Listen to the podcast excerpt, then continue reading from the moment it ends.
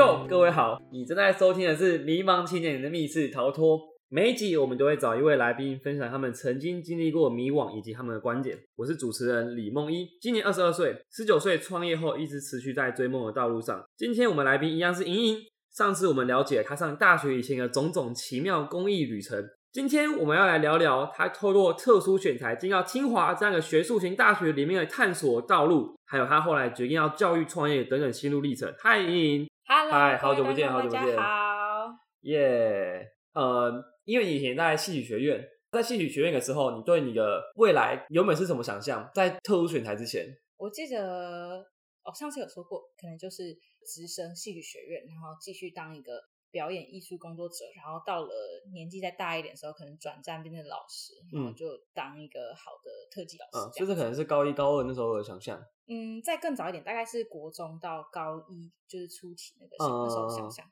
那你是高一、高二就知道特殊选材这件事情了吗？还是？哎、其实不是，算是在蛮后面，就是快要到可以申请的附近的前嗯面的前期知道的。那时候大概是高二吧，嗯，我忘记了。所以我先帮观众科普一下，对，特殊选材就是你可以不透过考试，不像传统的学测、职考啊，你只要透过你过去的特别的经历，你就可以直接在别人还要考试之前，然后就先进到大学里面这样子。清大就是其中一所嘛，对对对他他看呃算是全台湾第一所。嗯嗯，特殊经历或是偏才。对。然后那时候我也其实也是带像这样子参加一个学校的招生说明会，但其实学校的招生说明会没有办得很很认真。这个原因是因为我们学校还有一个大学部嘛，嗯，那大家招生，对，大家跟老师其实都会希望花更多时间继续精进专场，毕竟你练八年了，那再练那十二年就变成一个出色的表演者了嘛，就断掉有点可惜，所以嗯像这种事情就有点流于形式。那时候有一个老师来分享升学有哪几种方式，嗯。然后他那时候真的是一小角就稍微带过哦，还有另外一种新的形式叫特殊选材，然后就嗯。PPT 下一页，嗯。对，然后那时候就刚好 catch 到了关键字，然后特殊选材为什么我从来没有听过这个东西？嗯。那时候我也在思考，我未来要不要就是转换跑道，还是我要嗯。继续读特技？好，那那时候我就记下这个名词，然后去 Google 就发现哦，原来有像刚刚说的这个东西，特殊选材，规后学测靠特殊经历进到这个学校。而且刚好又跟我过去在做的事情蛮相符的，嗯，，对，所以好像过去的经验刚好可以拿来申请这样子。对对对，我说嗯啊，不然试试看好了，因为因为我那时候也不是，倒也不是真的想说我要去上一所很厉害的学校，嗯而是我觉得我不想让自己后悔，我就冲一波了这样子。对，就也让我人生圣经啊，我一直觉得做什么事情都好，但是不要让自己后悔，这样。我会说，如果那个时候那个说明会，你如果晃神多十秒钟，你现在就会继续练特技了。这样，搞不好哦。对然后嗯那时候、哦，我那时候还申请好几所学校，就不止清华啊，然后还有一还有一些私立，像名传啊、静宜啊等等等等。其实我那时候更希望上就是那些学校，就是嗯为为什么啊？因为我觉得比较符合我的能力吧，就觉得太越级打怪，我觉得我就觉得，你会觉得哦，这么对对对这么学术的殿堂很难对很很难念之类的。我那时候甚至想说，哦，我从来没有想过大概什么顶大生活是怎么样，就完全也没有想象吧，毕竟就是在练特技。那、你进来之后，实际上有不一样吗？我觉得 跟我在别人口中认识的又不一样了。嗯，对对，对他可能是三种不一样，这一开始是我没有想象过不一样，跟听到别人说不一样，跟我真的是进来又的时候又又不一样这样又不一样。嗯这个时候，呃，特殊选材到清华这件事情，对你的生涯规划也产生一个巨变，是吗？对对嗯。对，就大家都会说什么哦，什么特技女孩公特技公益女孩上清大啊，等等等等等等。嗯，但是在那些可能报道哦，这些嗯。这些都是刚说的是报道的抬头，对对下的 hashtag 新闻标题，对新闻嗯。标题，在这些标题之下，其实就像我刚刚说的，是很多的挣扎跟很多的犹豫，因为我不嗯。确定我到底要不要真的转换这么大到一个挑战性那么高的地方，或者是我要不要放下我过去的专长。那最后会决定要进来，是因为我希望自己永远不要。局限在某个框架里面，我需要一直去突破，跟我想要我是成长的，所以就算我最后没有读完这个学校嗯或是什么的，我也有一个很不一样的看见嘛，就是我至少有这段时间，然后我看到很不一样的世界，那我觉得肯定会对我来说是一个人生啊，整整个人生来说，肯定是会是一个正影响，所以我就觉得那就冲一波吧，嗯反正这件事情如果不做，我也会后悔，嗯所以就意外考上就进来了。刚到清华的时候是选择不分系嘛，就是你有所有全全清华系所都可以选。没错你，那个时候是怎么？你的预设是是要去什么学院吗？嗯，其实说选择。那时候对我来说，其实比较像是删去，嗯就是对我好像不太跟人家分享过这件事情。但那时候其实我是觉得，在我能力所及里面、去嗯选择我还相对可能有兴趣或者是我擅长的事情。嗯，对就可能其他如果说什么数学啊、电机啊、职工，我以前我以前读书读书时间大概是人家的一半吧，所以我也不奢望说我一进来就可以表现的学术表现的很好，所以我就想说，那不然就走人设好了，跟我过去在做的人文关怀啊，跟一些议题的探讨比较有关系，所以我那时候就决定说，好，我就来做跟人设有关的题目，然后跟我过去的传统艺术啊，或者是我之前在当志工去环岛义演啊。接触高龄的议题啊，等等的感觉都是比较偏人文，那我可以去做一些延伸的发想，嗯，所以就决定好，那我要分流人设院。嗯，这时候应该是相对迷惘嘛，因为毕竟你是类似三去法的选项，对，也不知道哎、其实人事院结束之后会到什么样的地方。对，嗯那时候想说，反正我现在的任务就是让自己像一块海绵，嗯就是被挤干的海绵，然后就是可以吸、吸饱不同的养分。那嗯去哪里，我就先先去了，跟先努力，然后尝试看看再说。嗯，这个时候你进人社院之前跟没有进之前有什么想象上的不同吗？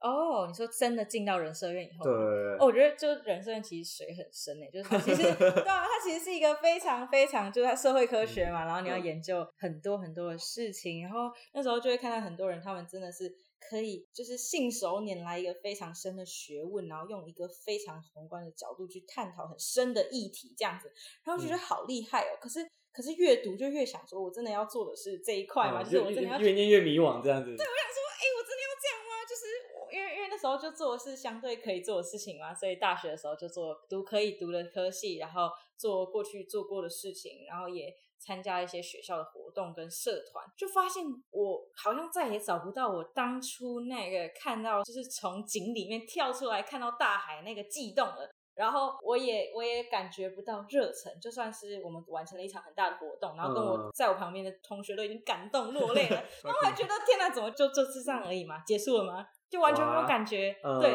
就像是什么得什么失去痛觉的感觉，就是你虽然被捏得很大力，然后也没有感觉那种。嗯，我好像想到这一集的标题了，什么七十亿人又惊呆了，特殊选材探板人物进来清华后竟然如此迷惘 之类的。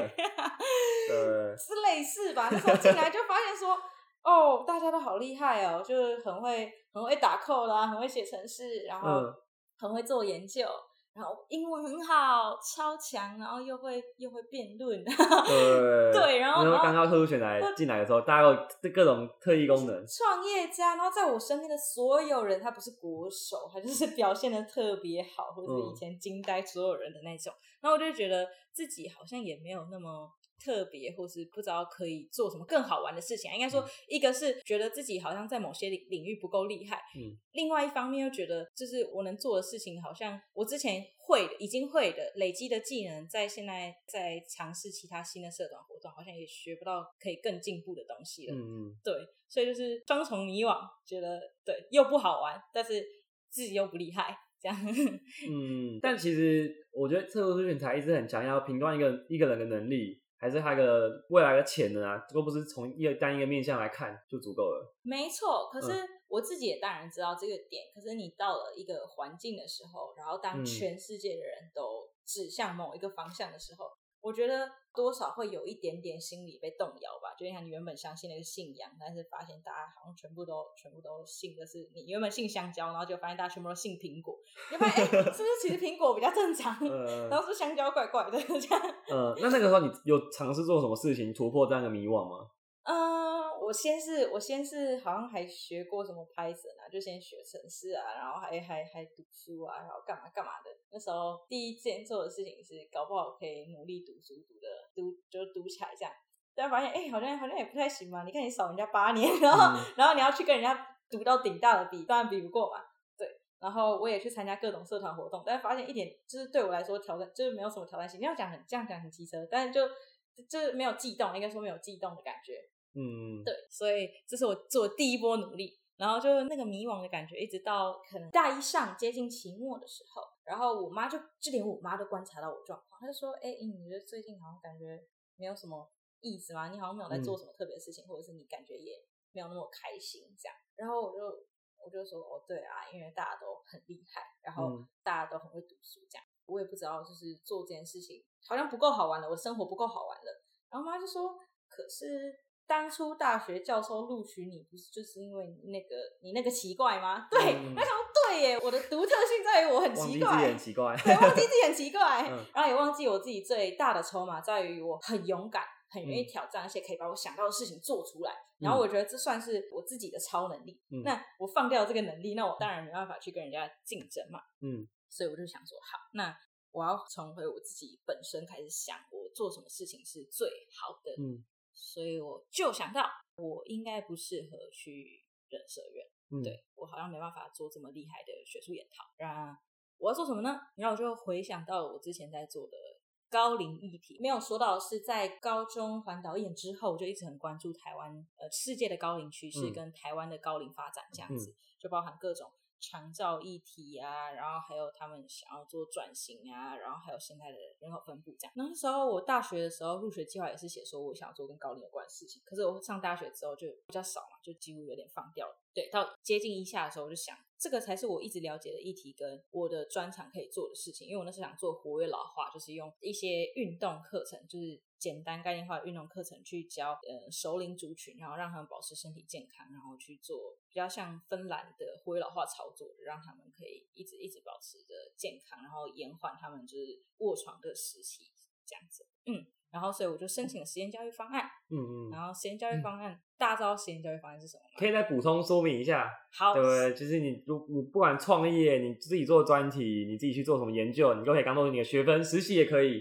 对然后，我都觉得有点像是，嗯，自己可以完全设计所有课程。对对对对，有点像在学校自学，或者是从目标回推过来的学习，就是你先设一个你想要完成的事嗯情，然后完成想要完成那个事情。应该要具备哪些能力，嗯或者你要什么样的经验才可以？那你再回去回去设计那些经验跟你一嗯些能力，还有包含课程，所以就有分典型的学校的学科嘛，跟非典型的，像刚刚梦怡有说、去外面实习啊、嗯等等，就是其他完全不在课堂里面的事情，嗯都可以被量化成学分。对，虽然说这么自由，可是还是要被教授们审核对啦。你要你要你要去说服他们，为什么现在的学制不能满足你想要学习的东西，以及对为什么你达到这个目标需要做这些设计。对，有点像是嗯你要去告诉他们这件事。所以说，当实验教育赋予你极高的自由度，可以让你自己学习自己真正想学的东西的时候，你怎么规划的？对，那时候我就我就想说，好，那我这样说回老话，那我就要跟高龄的各种面向有很大的接触嘛，嗯所以我去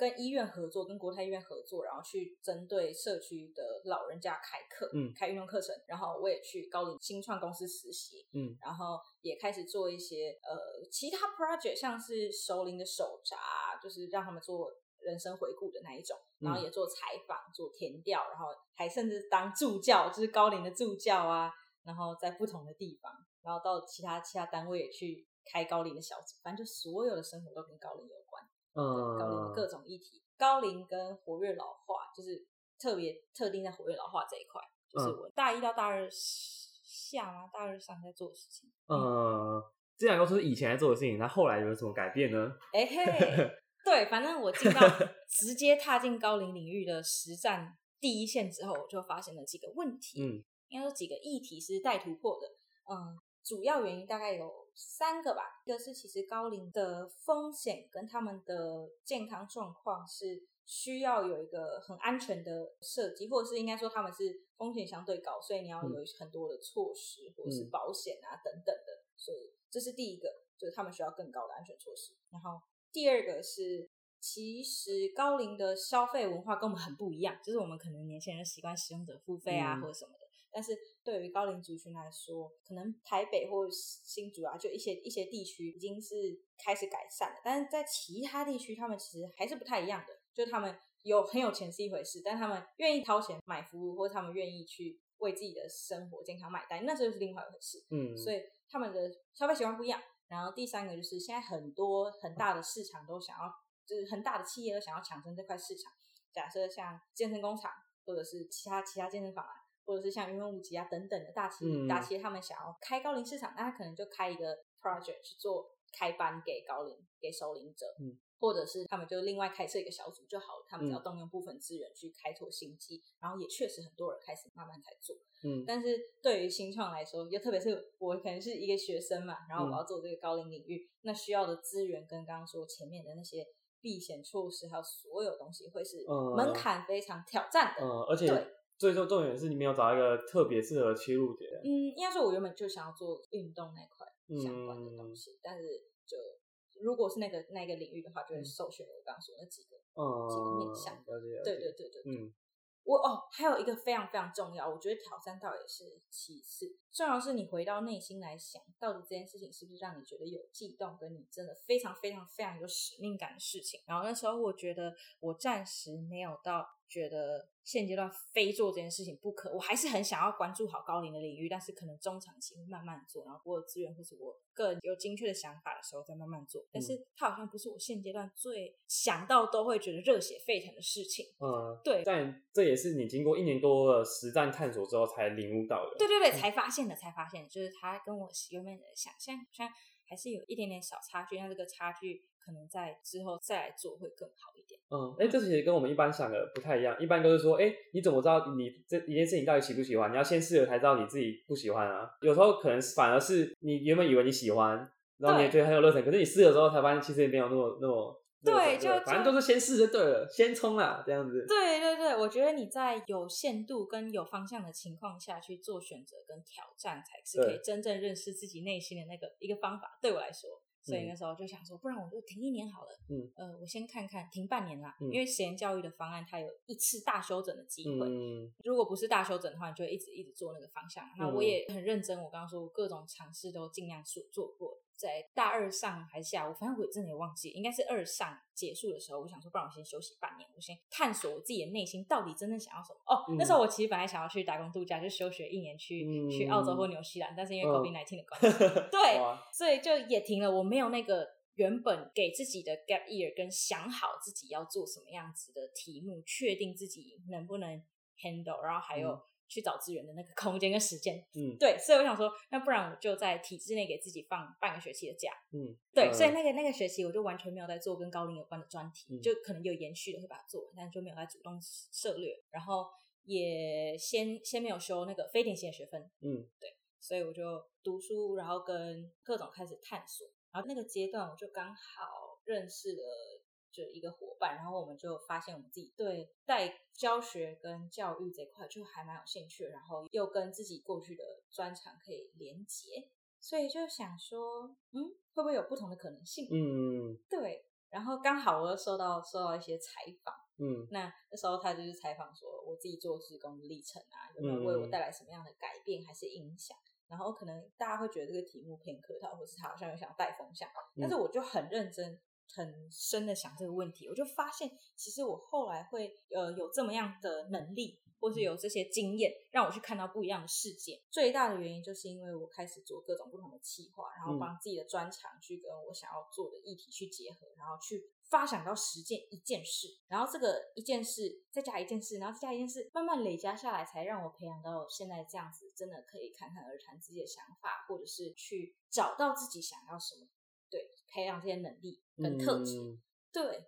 所以我就想说，回到回到国中的我，要是我没有那个机会去做探索，或者是我没有刚刚好，真的呃，算算是有一点点对气化的，也也算是有点小兴趣跟小天分嘛，嗯去知道怎么去搜寻，就是怎么就是有那种这种蟑螂打不死的那种决心，嗯去搜寻各种东西，然后跟参加各种课程，花这么多时间研磨。如果不是这样子的话，我可能就没有机会最后成功做好那个企划。嗯，对我刚刚好像说很容易，就是环岛一眼啊就募资，但是其实那那前面经历过好几次，可能投同样的计划失败，或者是去其他嗯单位申请，结果来看，好像对对对或者是被打枪是。对对对对对对对，嗯所以其实我是经历过好几次撞墙期，最后才找到一条路，然后才慢慢又撞墙很多次找到另外一条路。我想说，如果我可以把这些整理下来的东西带给现在的，就是当年的我，嗯那结局会不会不一样？或者我就可以更快的学到，或者我就可以经历更不一样的世界。那所以我就想要把这个概念也去跟其他其他青少年分享，我真的嗯想把自己的专长转换成价值，告诉别人，做好一个企划这样子。哦，嗯有趣。那在这样的目标下，嗯你怎么规划你实验教育里面的学校课程？哦，我就我就大修实验教育的方向啦，嗯大概是从那时候我就把高龄改成做新创教育，就是创新教育这样，嗯然后做的就会比较像是培养实践力跟素养这一嗯块。那这个课程就在上学期改掉了，对，嗯变成现在这个方向。然后我也开始慢慢的尝试去开一些课程，对，现在有试办过一次课程，然后接下来会慢慢的接洽其他单位去试试看。目前反应还可以，呃，问一下关于学习的部分啊，就是你等于说，呃，一般人是学以致用嘛，我学了，然后希望以后可以用到。嗯，那你现在反过来，你是用以自学，就是你是因为你知道未来你要走个领域，然后你从这个结果来截取一些你觉得会用到的东西，然后你觉得这样的学习会让你的内在攻击强烈很多，那它的效果也更好吗？我觉得会，虽然这个问题感觉带风向，但我觉得对到到到 哇，对不起，对不起，到到真的是真的是真的是，因为嗯我觉得你如果真的有一件很想完成的事情，那你才会有热忱去做那些事啊。像我那时候想要去环岛，嗯然后所以我才回去看我要怎么写企划，还是要怎么做一件事情。但我觉得它两者是兼具的，就是嗯我自己喜欢用以自学，但是我其实也有学以致用，像是我是先练的特技，嗯后来才有机会去嗯拿着这个特就一开始技环岛练科技也不知道在干嘛。对我那不时候也只是觉得，哦，好啦，反正就是妈妈叫我去我就去了，但是我也没想到我后来可以拿特技去一演，或是我甚至因为这个特技的关系我上情大，对嗯所以我觉得永远你不知道下一步迎接你的是什么，但是你愿意去尝试，然后还有你愿意去学习，嗯这样子就可以了。对，做到自己可以不要让自己后悔。嗯，你你在选择教育创新这条路之后，其实也有转变过方向。我我记得你有你有面临过挫折，对不对？对对对，那时候从高龄一开始转到嗯教育创新，其实原本想做的是跟沟通力比较有关的东西，嗯因为那时候也刚好认识了一个很厉害的，就是在台积电的慈善会的一个老师，然后他就是在教沟通这样。然后就觉得沟通这件事情非常重要，然后我自己在过去舞台上的表演经验训练到的又是非语言沟通的能力，嗯就是你怎么样用肢体让别人认识你，或者是跟别人传达某一种嗯事情。对，然后那时候就觉得跟另外一个 partner 对这个沟通议题还算蛮有共鸣的。嗯，哎，剧透一下，那个 partner 也是之后的来宾哦。哦好，partner 是对对对 他他也是对他也是他也是很厉害的国手。嗯然后我们那时候都对这这件事情很有感，然后我们两个又是一个蛮喜欢去跟人交流还有嗯沟通的人，然后也习惯站在台上。嗯那我们都觉得这个能力是很重要的，你要好好的说，才可以把自己有的东西告诉别人嘛。嗯那这样人家才会发现你啊，才会愿意支持你，或者是你才有机会去接受其他的嗯挑战或是试验。然后所以那时候在做沟通，可是做一做就发现，嗯，哎、有有点混沌吗？还是对，有点不太确定。就第一个是我真的是想要做沟通嘛，还是我要传达的核心价值其实有其他的？嗯然后另外也是觉得说，除了我们我们非语言沟通的能力，我觉得是相对于把语言的逻辑概念化还要更强一点。因为你想想看，像是卡内基啊，或者其他的心理学啊，或者是其他沟通学的理论，他们其实都已经非常非常非常完整的。但是我们不嗯，算是一个学术年这样。对，嗯我们不算是一个学术派系，那我们出来的话，我们势必要先有一个非常深的一个基础。嗯我觉得那好像不是最最最最擅长跟最想做的事情。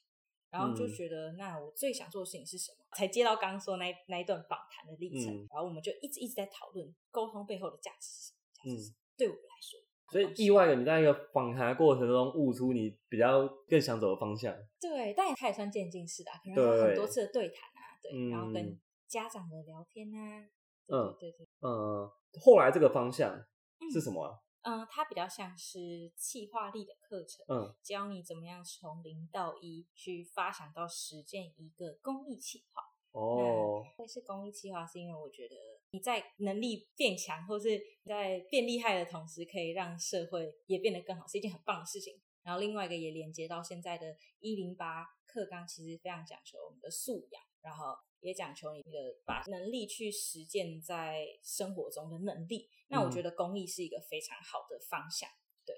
嗯，这个方向目前算是渐进吗？还是可能会像前几个突然咻？我觉得也不会，也不会嗯到难说。也不会到对对对大，应该说不会到大改变，那也不会说它完全不会改变。我觉得我就保持着像我原本的态度一样，我嗯就先尽力尝试，对然后先去看大家的反应啊，跟他们是不是实时需要啊，然后跟我的我自己做起来的感觉啊，我给自己一年的时间，然后去全力尝试这件事情，就看看后续怎么样。我觉得不把话说死，但是我希望它是一个一个很很 OK 发展的事情，对。嗯，是我会现在想要尽全力做好事。嗯，因为我我其实一直很好奇，你在当初刚进清华的时候，会不会？因为当初我其实一直很好奇，你一开始进入清华的时候，你说其实第一年你还蛮迷惘的，你会觉得对生病跟有种辜负的感觉吗？辜负的感觉吗？你说对，可能原本被刚大家当做一个个榜样，哎，特殊选材看板路新闻可能标题第二，特殊选材三十个人，然后标题第二哦。都给你啊，然后可能对对于戏曲学院的学弟妹来说，哎，你竟然有办法开创出这样一个新的道路，对很多人来说，你都是扮演一个好榜样的角色，嗯。可是背后其实有很多无形的压力，对吧？嗯，我觉得会会有压力，但更多的是我会我没有那么相对没有这么在意别人的眼光，嗯。当然我会想要把自己的事情做到好，然后给他们就假设他们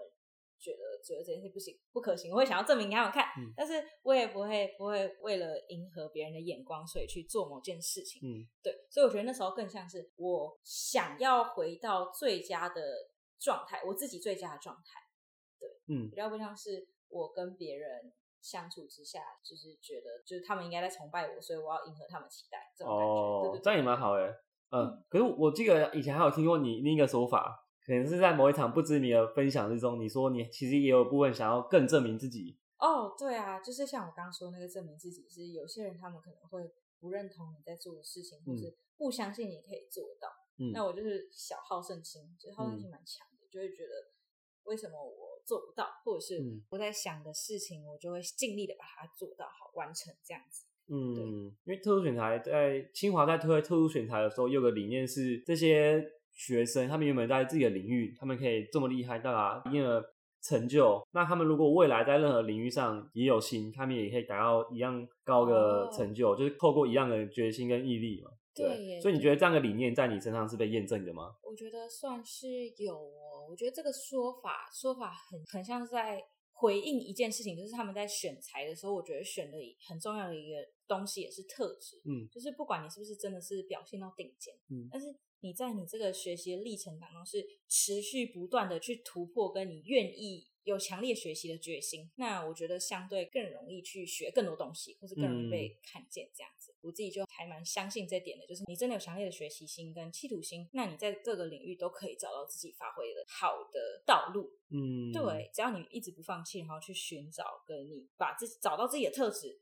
然后告诉别人说你的价值在哪里，你就比较不会说你丢到一个环境，然后就是跟你原本很不一样，你就很容易死掉之类的。嗯，哎、那这也算是你现在走在创业道路的原因之一吗？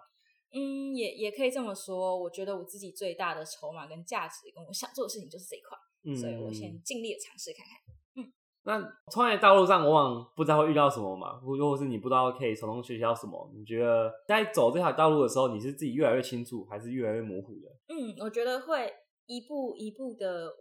修正方向，然后更靠近你最想要成为的样子。我觉得我更倾向于把创业这件事情当成一个态度啦，不一定是一个终极目标。哦，有趣。对，我觉得我希望它会一直是在我的生命中不断出现的事情是，嗯我可以创造一个价值，然后让这个价值变成一个系统，然后它可以运作的很好，让别人靠近我的时候，他也因为这个系统变得更好，或者是这件事情可以一直不断的被突破、被优化。我觉得你可以一直、一直不断的让自己变得更好的人，那就是我心目中最棒的样子。就是不管你现在嗯在什么、什么天地，但是你只要是一步一步的往自己觉得好的、坚信的价值观，那当然是要好的，不能是什么嗯邪门歪道。对，如果是好的价值观，然后你也努力的去实践的话，那我觉得那种人就是眼睛里都是闪闪发亮的。像我觉得哇梦一眼睛就闪闪发亮的，是吗？对啊，魔术。方块的火花嗯，之类的。从一个旁观者的角度来看，你在过去很多活动都是扮演领导者的角色，可能你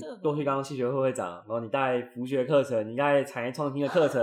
然后你就现在要尝试创业，你觉得当一个领导者需要具备什么样的特质吗？我觉得当一个领导者，我永远没有标准答案，但是我觉得有一个很重要的事情是，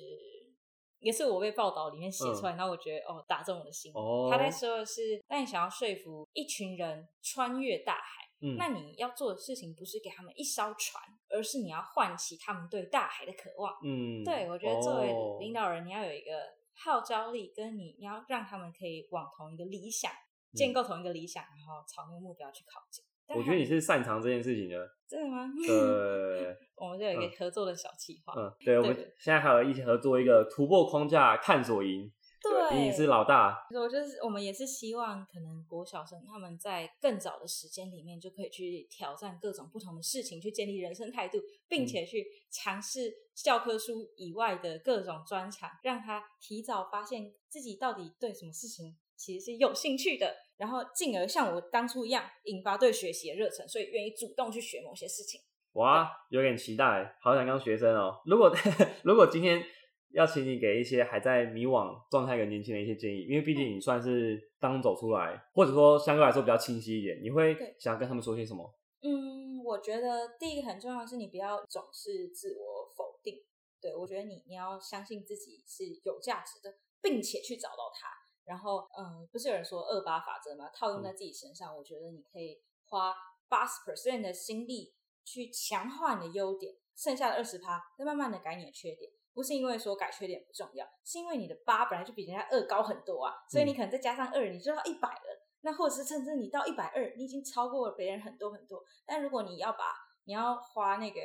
六十 percent 的心力或者四十 percent 的心力去改善那二十，那最后你可能只能刚好到六十分，远远不及人家的八十分。嗯，对太励志了吧？所以，所以 我觉得，我觉得你要找到自己的价值，然后相信它，并且发掘它，然后试着去尝试跟去实践一些事情。因为你不试，真的永远不知道这件事情的结局是怎么样。嗯，然后不管这件事情最后它就表面上来看它是成功，就我说的成功是像募到资啊或什么，就别人定义的成功，还是它是失败，就是同理，就是假设没没募到钱，或是没做没做到这次的事情，我觉得它都是一个学习，嗯，或是它就是一件你生命中的祝福吗？因为你会因为这几个经验或机会，让你走往更新的领域，就是你以前不不在的环境里面，那你就会激发你自己的热忱啊，或者是真的找到你擅长的事情。对，所以我嗯觉得不要不要让自己后悔，持续的努力跟找到自己的价值，好好发挥它，这两件事情很重要。哦，哇，感谢莹莹给大家这么多这么多建议。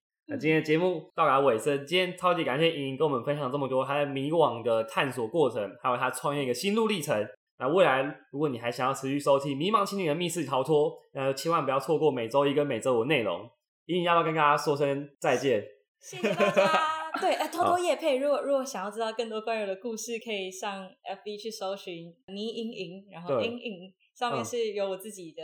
过去的故事，我在慢慢的整理它，希望可以分享一些正能量。去 找莹莹的粉丝专业，帮他按个赞，这样 耶谢谢大家。那也不要忘记追踪我们 IG，对迷茫青年的 IG，对，你就打“迷茫青年的密室逃脱”就有了啦。没错，嗯，赞啦，拜拜。拜